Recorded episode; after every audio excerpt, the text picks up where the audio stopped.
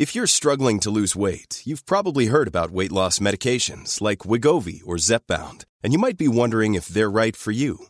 Meet PlushCare, a leading telehealth provider with doctors who are there for you day and night to partner with you in your weight loss journey. If you qualify, they can safely prescribe you medication from the comfort of your own home.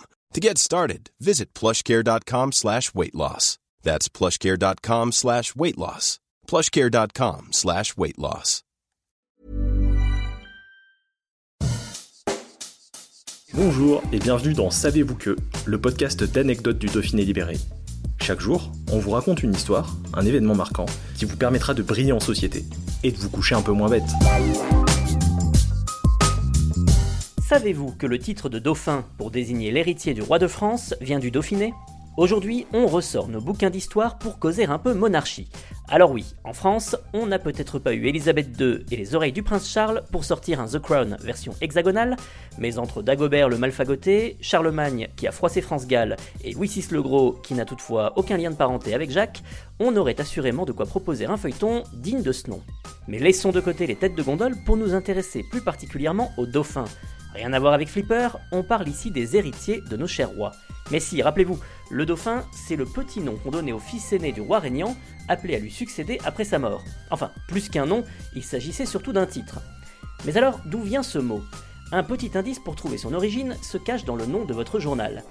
Et oui, c'est bien de la région du Dauphiné que tout est parti.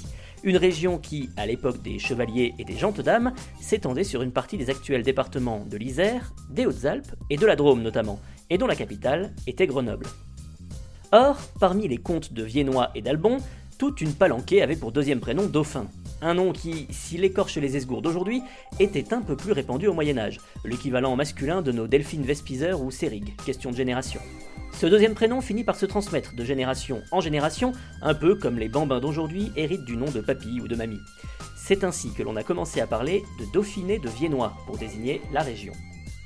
Une région qui passe entre les mains de différentes familles au fil du temps, jusqu'à atterrir chez un certain Humbert II de la Tour du Pin. Problème, le fiston de monsieur décède, le laissant sans héritier. Humbert envisage donc de céder le Dauphiné à qui saura se montrer suffisamment généreux, histoire de remplir un peu le porte-monnaie au passage. Il trouve preneur en la personne de Philippe VI, roi de France. Ce dernier a besoin d'agrandir son territoire. Affaire conclue donc, même sans Sophie d'avant, d'autant que Philippe VI a besoin d'agrandir son royaume. L'accord entre les deux hommes se fait toutefois à une condition, que le Dauphiné soit placé sous la responsabilité du fils aîné du roi, héritier du trône, et qu'il prenne donc, par la même occasion, le titre de dauphin, CQFD. L'accord est officiellement acté le 30 mars 1349 et Charles V, le petit-fils de Philippe VI, devient officiellement le premier dauphin. Au fil des siècles, le titre de dauphin de Viennois est progressivement remplacé par celui de dauphin de France jusqu'à Louis-Antoine de Bourbon, le fils de Charles X, le dernier à le porter. Ses successeurs hériteront quant à eux du titre de prince royal, pour l'originalité, on repassera.